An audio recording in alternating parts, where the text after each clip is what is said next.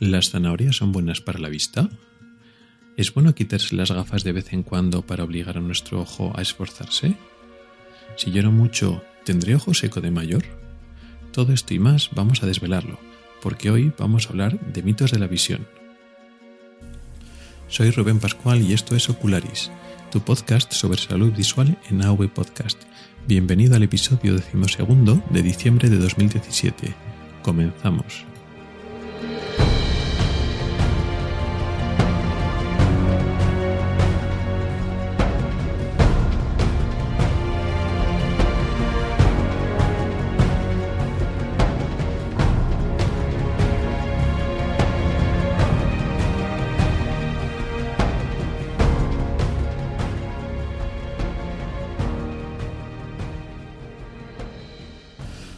Todos y bienvenidos al podcast de Ocularis sobre salud visual y oftalmología.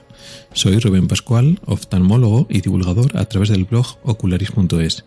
Este es el episodio decimosegundo correspondiente al mes de diciembre del 2017.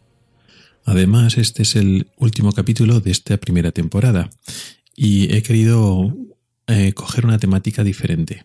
En vez de hablar de, forma monográfica de, de una enfermedad o de un una parte concreta del funcionamiento del ojo, vamos a dedicarlo sobre mitos de la visión, es decir, de pequeñas eh, eh, leyendas urbanas o, mitos o eh, cosas que nos dice la cultura popular sobre nuestro sistema visual y sobre nuestros ojos, para ver si hasta qué punto es cierto, hasta qué punto es falso y dónde vienen esos mitos.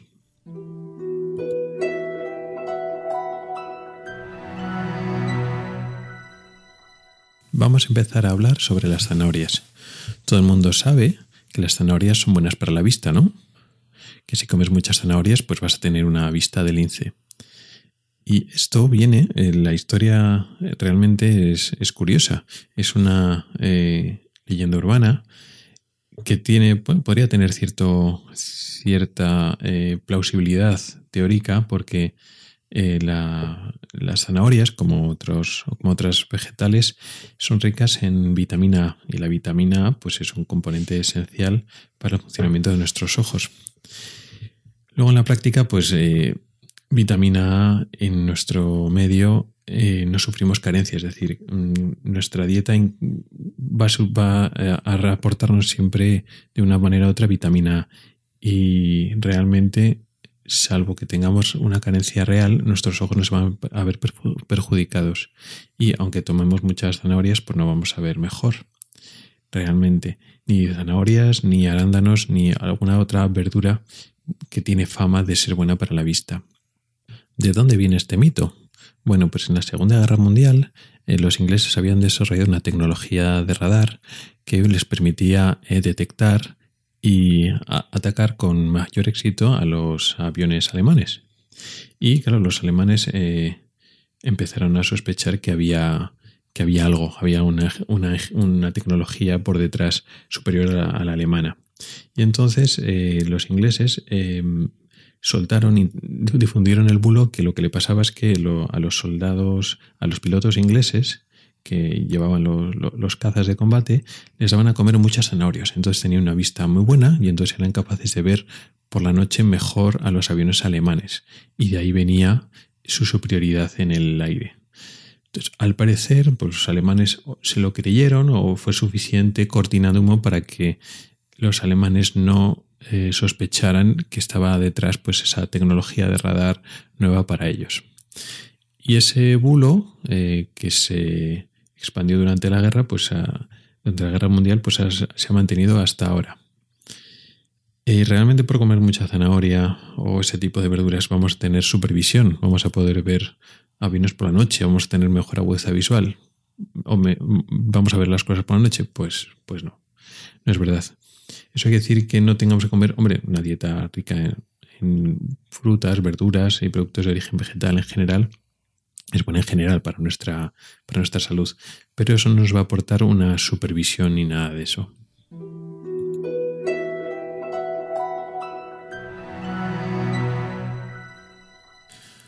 Otro mito que está muy extendido eh, tiene que ver con el uso de, gafas y la graduación que, debemos ponernos.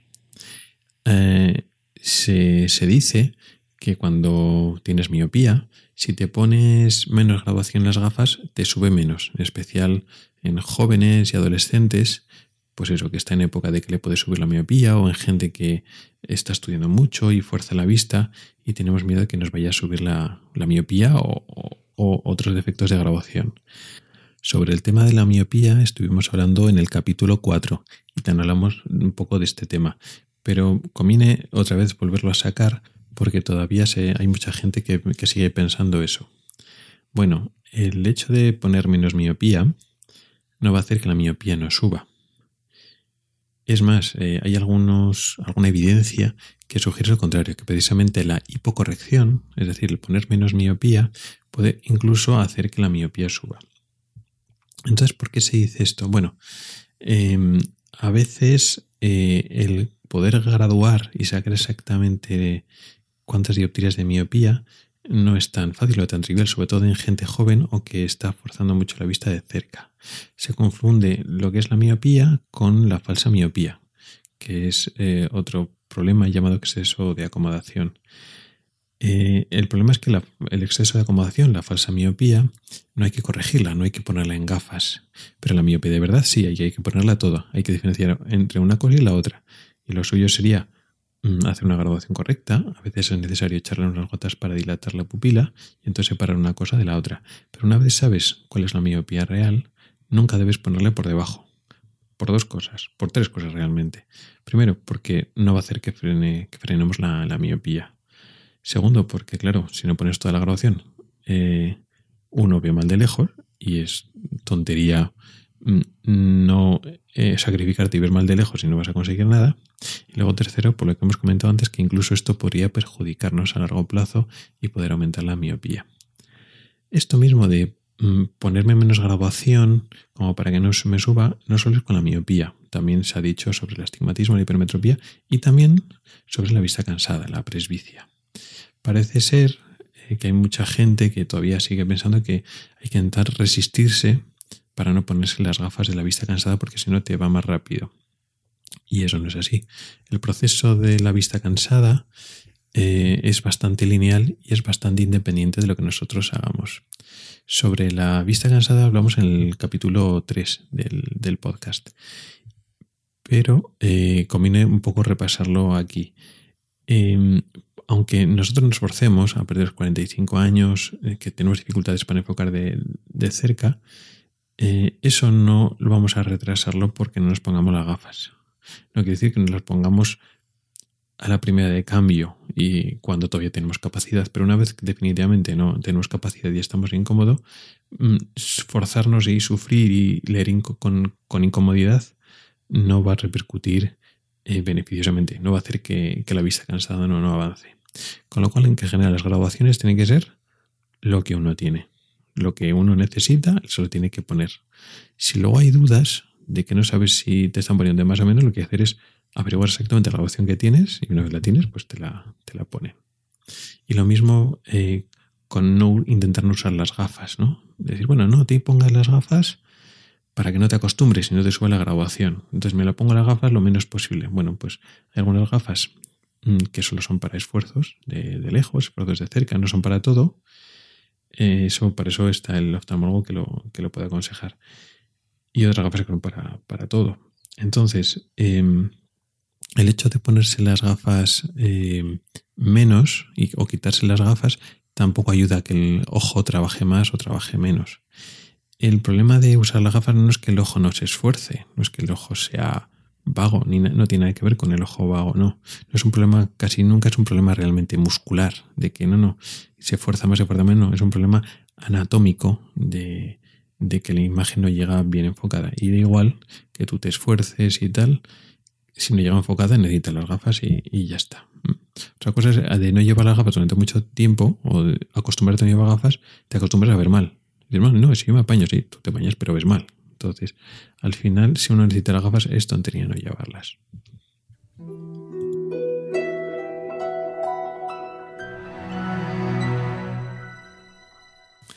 Ahora nos olvidamos de las gafas y vamos a hablar del ojo seco.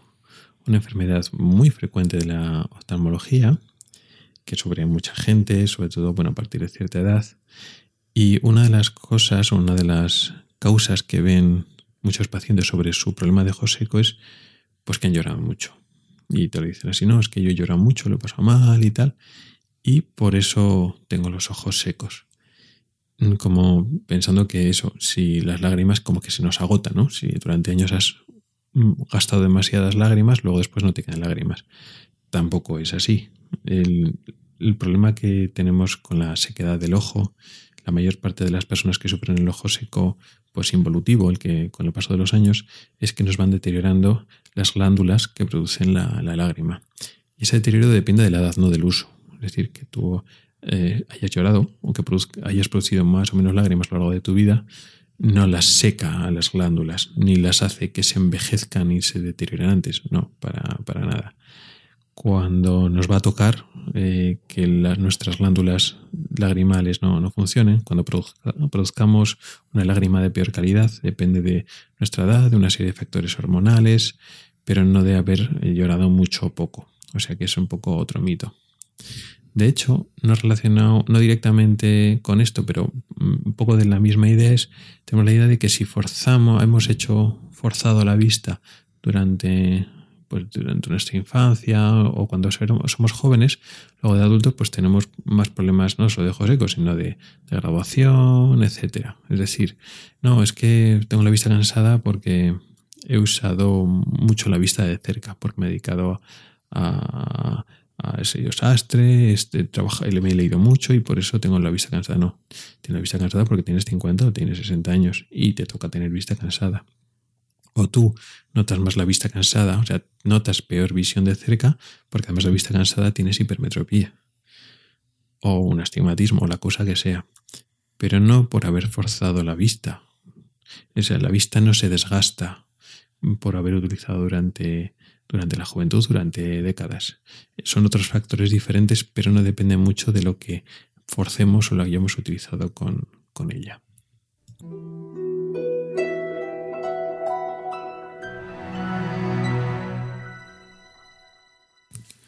También relacionado con los factores ambientales que creemos que nos afecta a la vista y luego no es tanto, es el, uso del móvil o la tablet o la pantalla del ordenador, las pantallas en general.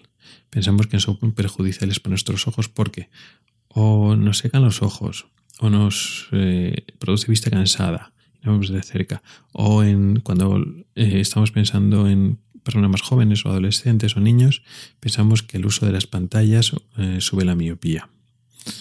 Esto es una, actualización de un mito que antes lo existía en forma de el esfuerzo de cerca y la lectura en general. Pensamos, y todavía mucha gente piensa, que el hecho de eh, utilizar la vista de cerca, de leer mucho, nos produce, nos sube la miopía, nos produce miopía. Nuevamente tampoco, tampoco es cierto.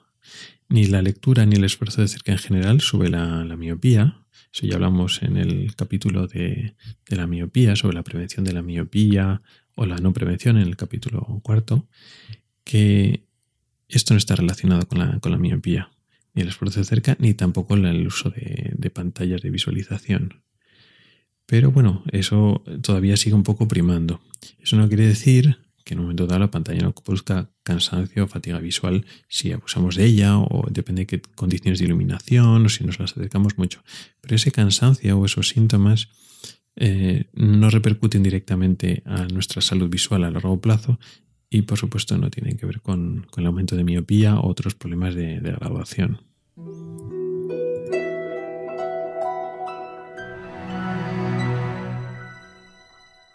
Y por último vamos a hablar también de la tensión del ojo, la tensión ocular. Sobre este tema, la tensión ocular y el glaucoma, no he dedicado ningún, ningún episodio del podcast. ya, ya estará pendiente ya para la siguiente temporada. Pero mm, lo de la tensión del ojo es un concepto que eh, la gente, la población general, la tiene, tiene bastante. Hay hablar del glaucoma o que la tensión del ojo es una cosa mala.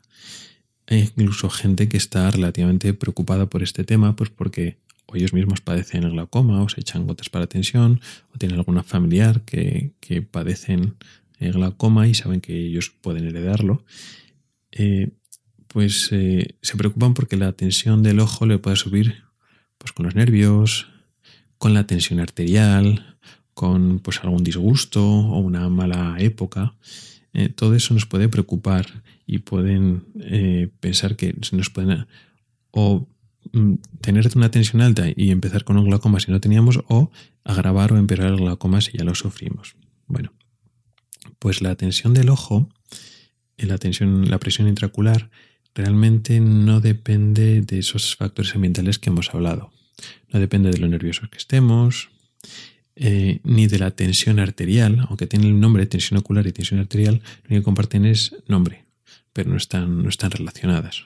Pues ser, ser una persona de tensión arterial alta, ser hipertensa, y eso no significa que la presión del ojo esté alta, para nada. Eh, tampoco tiene que ver, pues eso, con estar una mala, con una mala época, con los nervios, con ansiedad, con comer poco. Todo eso no, tiene nada que ver. De hecho, hay muy pocas cosas, muy pocos factores ambientales eh, que nosotros podemos modificar que tengan relación directa e importante con, la presión intraocular.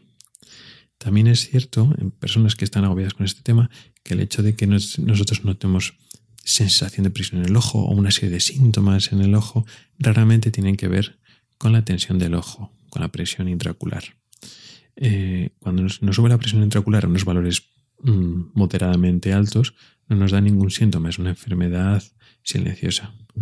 Lo mismo pasa cuando de repente vemos que tenemos una hemorragia en el ojo, de repente tenemos un, pues un hematoma o un derrame que se llama, ¿no? El derrame en el ojo.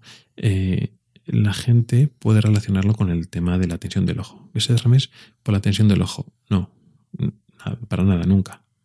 Porque la presión intraocular eh, va por dentro del, ojo y el derrame, que nos podemos ver, va por fuera, en la zona externa del ojo, en la conjuntiva. Entonces, si, si se nos ha roto un vasito sanguíneo por fuera, en la conjuntiva, eh, está por fuera del ojo.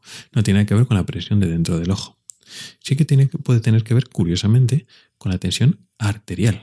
Si nos sube la tensión arterial, a veces puede dar síntomas como que nos sangre la nariz o tener un derrame en la parte de fuera del ojo, pero no con la tensión ocular que va por, por dentro.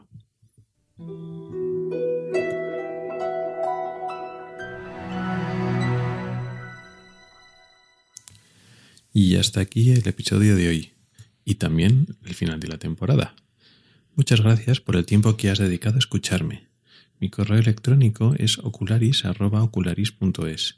En las notas del programa tienes mis cuentas de Twitter, Facebook y Google ⁇ No dudes en contactar conmigo para cualquier sugerencia. También encontrarás enlaces a artículos específicos del tema de hoy del blog ocularis.es y puedes comentar y poner tus valoraciones en mi blog, en avpodcast.net y sobre todo en las plataformas de iTunes, iVoox y Spreaker. Hasta el próximo episodio y hasta la próxima temporada.